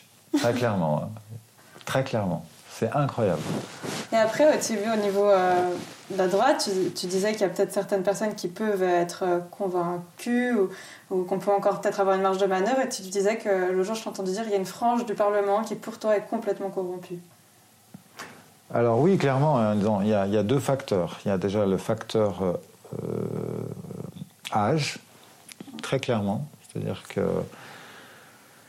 une bonne partie de ceux qui ont plus de allez, 57 ans, pour mettre un chiffre, euh, sont soit dans la perspective après moi le déluge, je prends mes intérêts maintenant et rien à foutre, euh, soit sont euh, stupides, cons, bornés, sclérosés et incapables de comprendre la situation, ça arrive aussi. Et, après, très clairement, et pour moi, la plus grande victime, enfin, on va dire, le PLR, là aussi, c'est dommage parce que l'aile radicale du PLR, qui est sur les valeurs traditionnelles des radicaux, sont des gens qui ont des vraies valeurs, avec qui on peut discuter et faire des choses. Les libéraux ont été complètement euh, bouffés par le, dieu économie à proprement parler, et il n'y a rien à discuter. C'est tragique. Et, là encore, je dis, bon, ben voilà, s'ils sont comme ça, c'est pas grave. Là où ça me fait mal, c'est à l'UDC, en fait. Parce que là, j'ai quand même pu discuter avec euh, différents représentants de l'UDC. Et dans l'UDC, il y a encore euh, ce qu'on appelle les agrariens, qui sont des gens qui ont des, vraies valeurs, qui ont une certaine noblesse, et qui les vivent. C'est pas des hypocrites, c'est pas des corrompus. Ils ont des valeurs qui sont conservatives, bon, ok, conservatrices, mais avec lesquelles on peut discuter, parce qu'on fait ce qu'on veut, mais un paysan qui comprend qu'il ne pourra plus rien faire pousser, ça l'inquiète et il aimerait bien faire quelque chose. Malheureusement, ils ont été capturés par l'aile financière zurichoise, qui sont des absolus monstres, sans âme, sans rien, qui sont là que pour l'argent et, et, et, qui n'ont vraiment rien à foutre de la vie au sens large du terme. C'est impressionnant. Il y en a encore beaucoup qui sont climato-sceptiques hein, au milieu du décès. Et j'ai toujours, euh, je considère vraiment, pour moi, il y a une frange de la population qui est complètement à représenter mhm. euh, parce que ben, c'est des gens qui sont peut-être conservateurs mais qui se disent, euh, comme Manfred Buller, euh, qui est quand même un des plus conscients de l'UDC, il y a un problème, il faut faire quelque chose. L'UDC, je trouve qu'en plus, ils sont, ben, en étant quand même. Enfin, ils pourraient axer sur le local, quelque chose de du coup beaucoup plus dans leurs valeurs. Et ils le font pas en étant totalement fermés sur la question du climat, ce qui fait qu'il y a des gens qui, je pense, moi, sont vraiment laissés pour compte dans cette écologie une écologie peut-être plus conservative euh, Non, ça serait une écologie probablement euh, patriotique, on va dire. Voilà, oui. Et, euh, mais qui fait sens dans beaucoup, de, dans beaucoup, dans beaucoup, de beaucoup de manières, parce qu'effectivement, dans une perspective d'écologie patriotique, uniquement, tu vas viser l'autonomie, l'indépendance alimentaire, l'indépendance économique, qui mhm. forcément induit euh, la sobriété, mais en même temps la liberté, qui est une valeur qu'ils respectent, euh, même qu'ils adorent. Donc, basé sur ces valeurs-là, tu as des points d'entrée qui permettent de créer réellement des solutions euh, qui fonctionneront et qui sont totalement compatible avec ce qu'on peut espérer d'un monde sobre et, résilient et vert. on très clairement. complètement discuter avec ces gens-là, alors qu'avec cette frange zurichoise, tu vois qu'ils sont. On est ouais. Ils veulent fermer les frontières, mais uniquement au niveau des personnes, parce que les accords de libre-échange, alors là, c'est du libéralisme, tout ce que tu veux, mais voilà. C'est que l'Union paysanne suisse, en fait, souffre du même problème de capture. C'est-à-dire que, hmm. en fait, ils sont asservis à Micarna. donc en fait, ils sont asservis aux grossistes, Migros, mmh. Euh, Coop et compagnie. Et, euh, et donc ils avalent ce qu'on leur dit. Et donc ils veulent rester dans des agricultures qui en fait ne sont pas au service d'eux-mêmes en tant qu'agriculteurs, leur noblesse, leur fierté, leur truc, ils sont au service de grossistes qui veulent du gros calibré qui rentre bien dans l'usine. Et, c'est fou. Et de nouveau, ça c'est de nouveau un problème de la lutte écolo. Je pense qu'on a du mal à toucher ces agriculteurs. Tout à fait. Alors qu'ils seraient mais enfin, clairement touchés. Et je pense qu'il y a vraiment quelque chose à axer aussi à ce niveau-là. Et, euh, Ouais, ça de nouveau, c'est un truc, il y a une barrière un peu de bobo comme ça, on a un peu l'impression que c'est les rats des villes qui viennent te dire comment toi tu dois nourrir ton sol alors que moi je n'ai pas mis un pied à la campagne depuis 10 ans. Mais c'est ça, ouais. Là, il y a une grosse rupture aussi, ouais. C'est très difficile là, et, puis surtout, c'est que justement, le, il faut absolument saisir les enjeux concrets parce que, mhm. mettons que quelqu'un est un producteur de lait, il n'a qu'un seul client, qui est une énorme coopérative laitière. Et donc, sa survie telle qu'il la comprend maintenant, c'est qu'il soit compatible avec son client. Et euh, pour arriver dans une démarche efficace, je dirais, de, de conviction, c'est qu'il faut arriver à lui donner une proposition alternative de client qui a des exigences différentes, qui lui permettrait probablement d'exercer son métier dans des conditions qui le rendraient plus heureux parce que c'est plus noble, mais quand même continuer à vivre. Donc il y a plein de trucs à chercher là autour. Il y a aussi le problème qu'ils sont tous endettés jusqu'aux yeux, donc ils ont une vraie pression ah, monétaire. Ah, clairement. Et donc tous ces enjeux-là, il faut arriver à les embrasser pour pouvoir discuter, parce qu'effectivement, si on arrive juste, il faut faire 100 pesticides comme ça à froid, ils vont jamais acheter, parce que pour lui, tu lui dis ça, ça veut dire qu'il aura plus son client, et donc il est mort. et donc c'est très compliqué d'adresser le problème, et, aussi parce qu'on ne comprend pas quoi. Enfin, ceux qui en parlent, on n'est pas, on pas. Voilà, il faut être dans ses bottes, exactement. Il faut comprendre, voilà, où sont ses contraintes, où sont les trucs. Donc, euh, typiquement, ce serait peut-être plus simple d'entrer en disant, dans un package complet, annulation des dettes mhm. si tu arrêtes les pesticides. Un truc comme ça, par exemple. Et puis on finance ces dettes euh, sur la banque centrale, on s'en fout. mais, mais, concrètement, il faut arriver avec des solutions qui lui permettent de ne pas se sentir pris en tenaille et coincé mais c'est là que c'est intéressant. C'est pour ça, c'est toujours la même chose. Il faut discuter. Il faut discuter. le dialogue. Euh, le dialogue, dire voilà, où est-ce que tu es coincé Et on va voir s'il existe une solution. Parce qu'à la fin, et je pense qu'en particulier les paysans, parce que même qu'ils y vont un coup de pesticides, même qu'ils y vont un truc, ils ont quand même un vrai souci disons, tant qu'on a des paysans, après quand ça devient des, des, machins euh, industriels euh, possédés par quelqu'un qui habite sur la Lune, là c'est raide. Mais un, vrai paysan... Puis on en a encore en Suisse, c'est l'avantage aussi. C'est ça le truc, c'est que l'agriculture est essentiellement paysanne. Ils ont un vrai souci de la transmission mhm. de la terre et tout ça. C'est des, vraies valeurs qu'ils ont. Et donc, euh, ils savent bien que s'ils détruisent leur terre, ils tuent leurs propres enfants. Quoi. Donc euh, cette valeur-là, elle long. Et on peut jouer avec ça. Et simplement, il faut comprendre comment les libérer de leur prison pour qu'ils puissent se ressentir à nouveau fiers de transmettre quelque chose qui a gardé sa valeur ou même qui en a prise. Mais je crois qu'un des, un des, aspects qui m'hallucine le plus dans le mmh. monde de l'agriculture en Suisse, c'est le fait que les formations qui sont données actuellement sont encore complètement basées euh, sur les anciens modèles. Tout à fait, ouais. Et tu te dis, mais on est justement en train de condamner cette génération d'agriculteurs qui mmh. arrivent avec des choses, ils vont à peine commencer le métier, qu'il va falloir tout, euh, réapprendre, tout rechanger. Et tu te dis, mais là, on n'est même pas en train d'essayer de me se dire, bon, l'ancienne génération elle est compliquée à changer, il va falloir mettre les efforts. Essayons au moins de lancer une nouvelle tout de suite.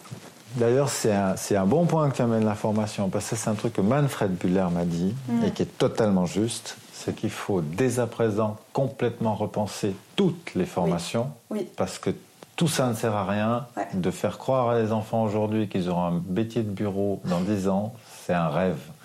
Si tout de suite, quand t'es enfant, on te donne pas ce rêve-là, tu vis très bien aussi. Oui, tout à fait. Moi, mon, truc le plus dur, ça a vraiment été de comprendre que la vie que j'avais rêvée avec ma belle mhm. maison, mon machin, ah.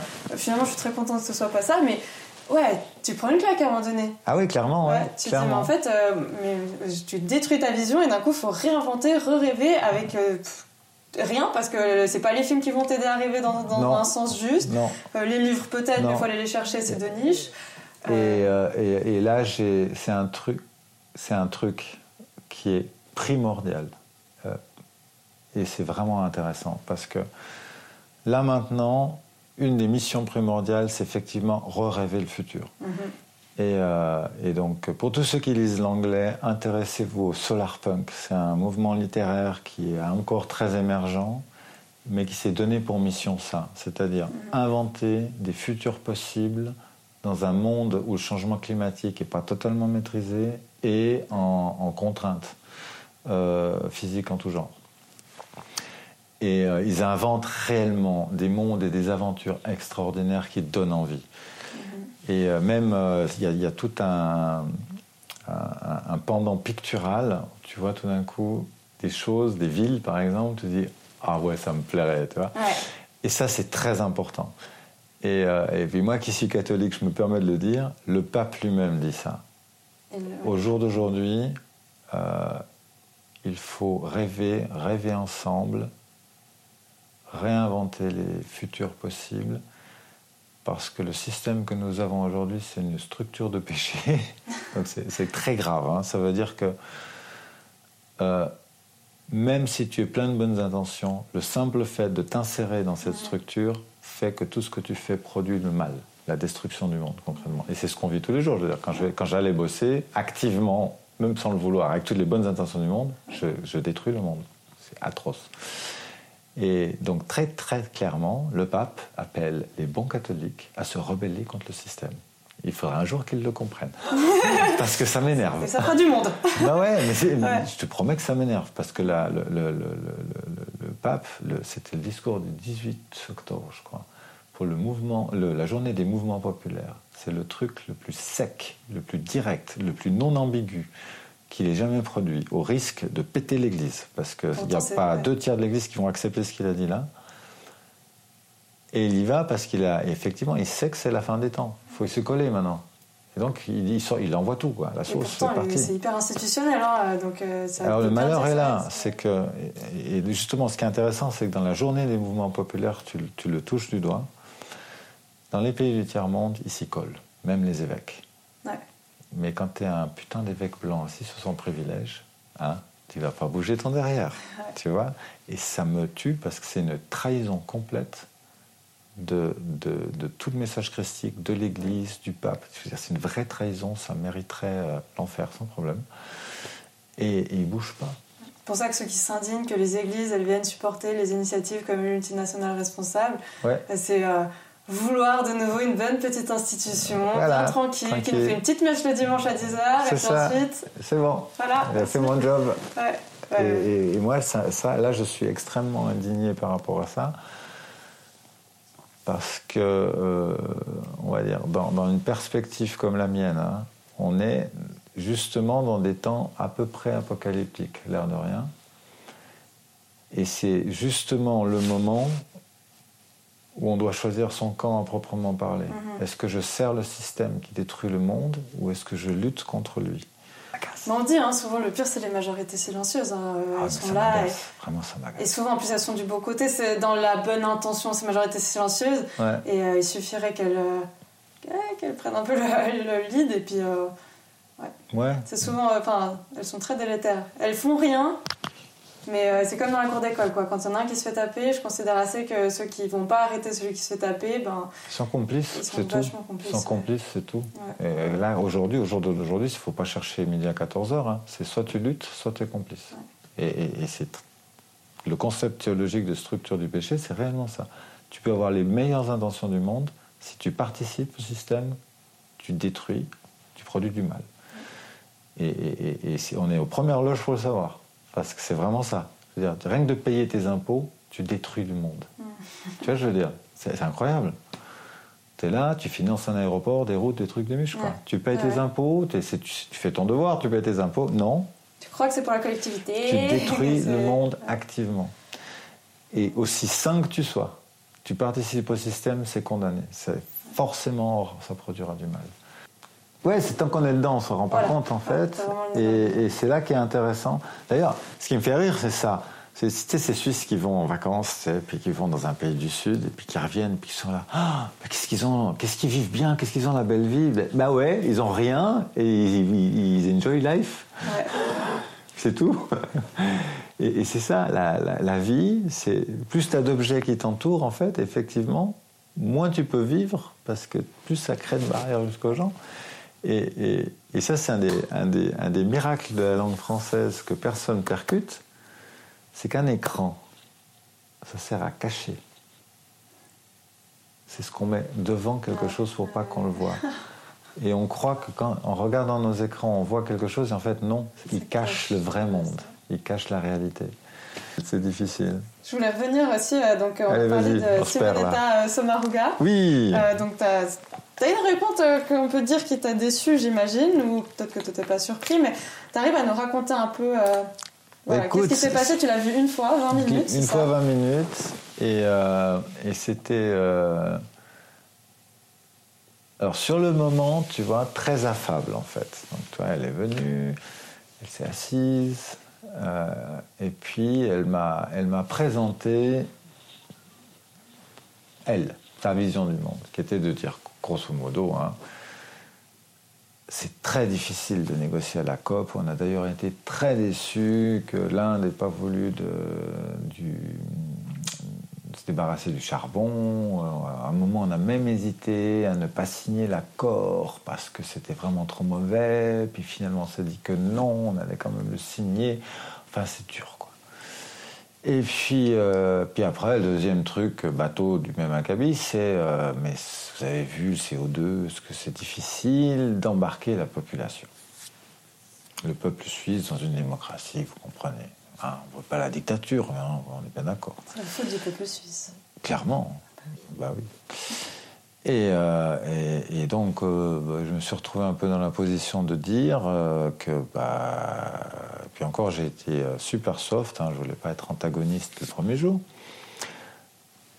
C'est normal que ce soit difficile de négocier à la COP, vu ne pas être crédible dans la mesure où on ne tient pas nos propres engagements. Donc, euh, aller expliquer aux autres qu'ils doivent s'engager, c'est compliqué, je comprends bien. ce à quoi on aurait pu ajouter, mais je ne l'ai pas dit, que si en plus nous militons activement pour faire sauter toutes les clauses d'aide à la mitigation, à l'adaptation, et que quand l'Inde vient proposer de sortir du charbon, si on l'aide à s'adapter au nucléaire et au financièrement. au nucléaire et au solaire, et que la Suisse a juste passé les deux dernières années à militer contre ce genre d'action, il ne faut pas s'étonner qu'ils nous disent vous voulez rien donner, je vais brûler mon charbon. N'est-il pas? Donc c'est une hypocrisie sans nom. Et puis le deuxième argument, c'est du même acabit, je ne fais pas de nouveau. Hein. Si, euh, comment voulez-vous demander des efforts à une population quand elle ne connaît pas l'enjeu? C'est pas possible. Si on ne sait pas pourquoi il faut faire des efforts, on ne va pas les faire. Et, j'ai terminé mon argument assez simplement en disant bah, prenez-moi, je suis parent, si vous me posez la question, quels efforts vous êtes fait à, faire pour sauver vos enfants? Je vous réponds assez simplement, tous. Vous pouvez me demander tout ce qui est nécessaire, il n'y a aucun problème. Mais on ne me l'a jamais posé cette question, concrètement. Et euh, sur ce, ben, quand j'ai vu qu'elle commençait à claquer des dents, parce qu'il faisait vraiment froid, je lui ai proposé de rentrer avant qu'elle tombe malade. Et puis on m'a vite offert mon petit thermos de thé qui me sert de, de pot de fleurs maintenant. Euh, et, et, puis c'est tout. Et euh, c'est seulement après, en réanalysant toute la scène, que je me suis rendu compte qu'en fait, elle n'est pas humaine. Parce qu'il faut quand même imaginer, il faisait un froid de canard, j'étais là en n'ayant pas mangé depuis 17 jours, euh, on n'a pas parlé de ça. On n'a à aucun moment mentionné le fait que j'étais en grève de la faim. À aucun moment. Alors que même les gens qui viennent me dire de la merde me demandent d'abord si je vais bien. Je t'en ai des humains. Voilà. Et c'est dingue de se dire que quelqu'un n'a pas mangé depuis voilà. 17 jours. Et donc là, rien. Aucune mention. Elle t'a même pas demandé si t'allais bien. Hein. Non, non, rien, vraiment. Et euh, concrètement,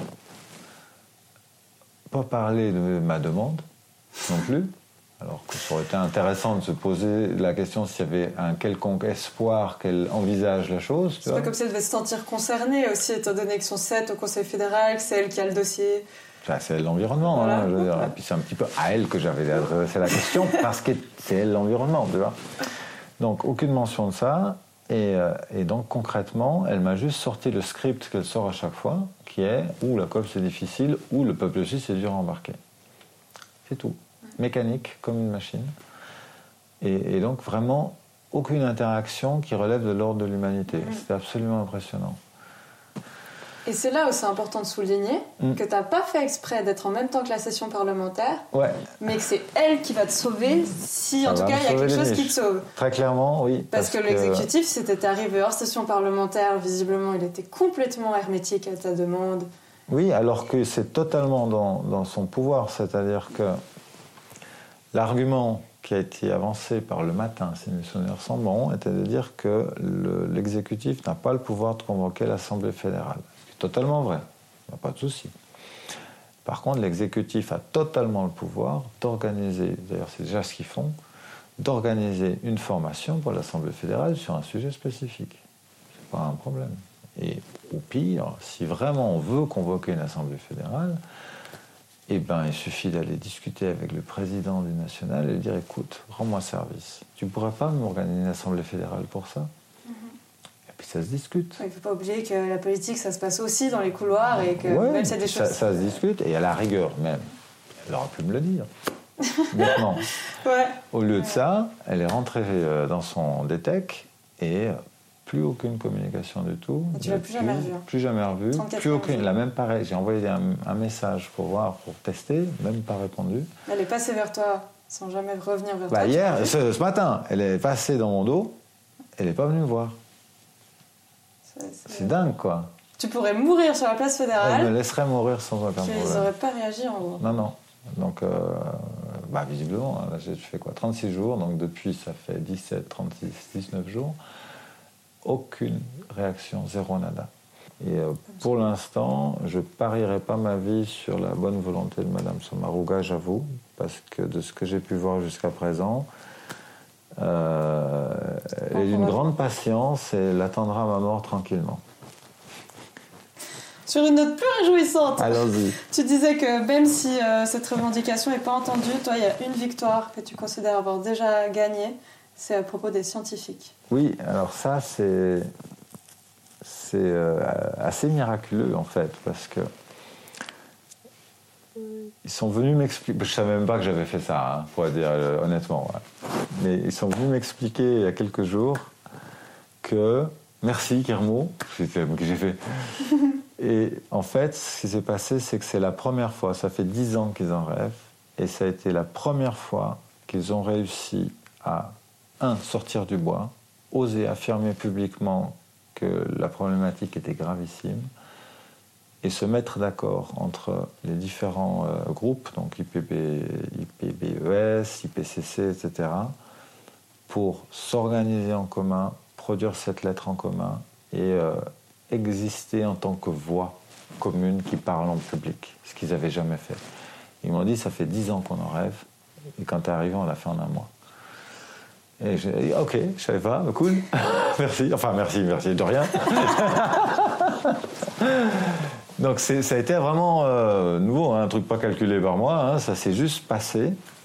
Et, euh, et c'est magnifique que ça ait eu lieu, parce qu'à partir de maintenant, on a effectivement ce, ce corps de scientifiques qui osent s'exprimer dans la sphère publique ou directement au Parlement pour dire écoutez-nous, bordel. Et ça. T'as fait un petit coup de poing sur la table. Vraiment. Et ça, c'est super bien. C'est super bien. Et une autre chose aussi qui t'est un peu arrivé dessus dans, dans le genre, c'est euh, tout le soutien que ta petite équipe, comme tu dis, et tu rigoles beaucoup parce que t'es arrivé, t'étais tout seul. Oui. Aujourd'hui, tu m'as dit 60 personnes, c'est ça Je crois, je sais même plus, je sais pas, j'arrive pas à suivre en fait, parce que c'est absolument magique. C'est les volontaires arrivent, ça recrute, ça dispatche, ça fait trucs, ils s'auto-organisent, ils font des, ils font des millions d'activités. Je veux dire, tout d'un coup, je me retrouve avec des flyers, des pins, des trucs, quelqu'un qui écrit des tweets pour moi. ah Et c'est magique parce que ils sont tellement auto-organisés, intelligents et autonomes que ça me stresse pas. Tu vois, j'ai pas besoin de superviser quoi que ce soit parce que je viendrais fou, je serais déjà, je serais déjà reine en fait. Ouais. Ils sont incroyable. Tu peux te concentrer sur ton job. Mon job, c'est d'être assis. Et je suis d'une gratitude infinie envers eux parce que à la fin de l'histoire, si ça marche, ça aurait, ça aurait été eux qui ont fait le taf. Ça aurait été vous, quoi, ensemble. Ouais, mais, mais même plus que ça, parce que le, la première fois que j'ai réalisé ça, en fait, l'image qui m'est venue vraiment en tête, c'est, tu sais, ces énormes tableaux de dominos. Mmh. Moi, j'ai été peut-être le premier qui est tombé, mais l'image, c'est les millions d'autres. Oh, tu vois et, et, ça, c'est eux. Et à la fin, ce qui compte, c'est l'image. Mm-hmm. Le premier domino qui est tombé n'a aucune importance, en fait. Et, et, ça, ça me plaît beaucoup. Parce que vraiment, c'est eux qui vont le réaliser. Donc, euh, c'est magique. Vraiment, j'adore ça. Et, c'est pour ça que moi, je perçois mon rôle avec euh, énormément de modestie parce que, à la fin, je fais que ma sort sur une chaise, hein, objectivement parlant. Sérieusement. Hein. Plus généralement, hmm. qu'est-ce qu'on devrait tous faire aujourd'hui? Ouh là là, mon Dieu. Le gros truc. Pour une heure. le gros. Non. là, je crois que. Euh, un truc qui coûte pas cher et qui est vraiment important, c'est que notre machine là, qui nous parle toute la journée, a tué notre imagination. Donc, quand mhm. la télé, les journaux, les placards sur les murs, tout ça, arrête pas de nous dire le même message qui est que il n'y a pas d'autre alternative. Si t'es pas bien, achète-moi. Si t'es bien, achète-moi aussi. Et puis, si tu veux aimer ta mère, bois un coca tout ça qui nous parle tout le temps a vraiment éteint notre imagination. Mm. Et là, on est dans le moment où il va falloir s'inventer, il va falloir rêver les mondes dans lesquels on veut vivre pour sortir du cauchemar dans lequel on est en fait. Et, euh, ça, c'est crucial. Donc, euh, pour ceux qui savent dessiner, dessiner le futur. Ceux qui savent écrire, écrivez le futur. Ceux qui sont poètes, poétisez le futur. Ceux qui sont musiciens, mettez en musique le futur tout d'un coup on réalise à quel point la ville telle qu'on la connaît est une prison. Mhm.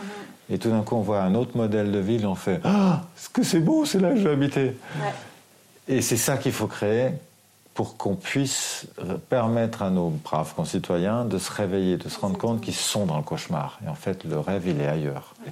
le mot de la fin avec un bel espoir. Moi, je te redis euh, ben, d'abord un grand merci pour cette interview. Merci à toi. Surtout merci, pour tout ce que tu fais. Je crois ton courage, euh, t'es inspirant. C'est un petit domino, c'est C'est ce que tu dis, mais je pense que le domino, t'as quand même été le premier à tomber et il fallait que le premier tombe pour lancer la suite. Euh, des dominos qui t'ont suivi pour faire cette grande image. Donc euh, merci beaucoup. Et je pense qu'il y a d'autres personnes que j'avais envie de remercier. Moi, c'est ta famille. Ah, clairement. Euh, ceux qui sont autour de toi, je trouve que c'est remarquable. On les entend pas parce que c'est un choix de votre part de garder tes enfants dans l'ombre pour les protéger. Mais je crois que c'est aussi. ils peuvent être fiers de toi et nous, on est. Alors, moi, je suis fier de mes enfants. Et alors, et très clairement aussi pour totalement relativiser l'héroïsme de Guillermo ce que je fais comparativement à ce que mon épouse doit faire, c'est pipi chat. C'est-à-dire l'héroïne de l'histoire, c'est à proprement parler mon épouse, parce qu'elle doit vivre avec le stress du danger de ma vie, supporter toute la famille, continuer à travailler. ça, c'est de l'héroïsme au sens fort du terme. Honnêtement, ce que je fais, c'est facile. Ça a l'air oh, oh, mais c'est facile en fait. Surtout bah, que le corps qui le permet, il n'y a pas. Je prends mon pied toute la journée, j'ai un boulot cool en fait. Donc, euh, ouais, c'est ma femme, bah, clairement. On te soutiendra aussi pour que ça se termine plus vite et que tu puisses aller la rejoindre. Volontiers. Voilà, en Volontiers. Tout. Je te remercie mille fois, c'était un échange super passionnant et euh, ça m'a fait vraiment plaisir. Et à tout bientôt sur Mieux. À tout bientôt. bla bla bla.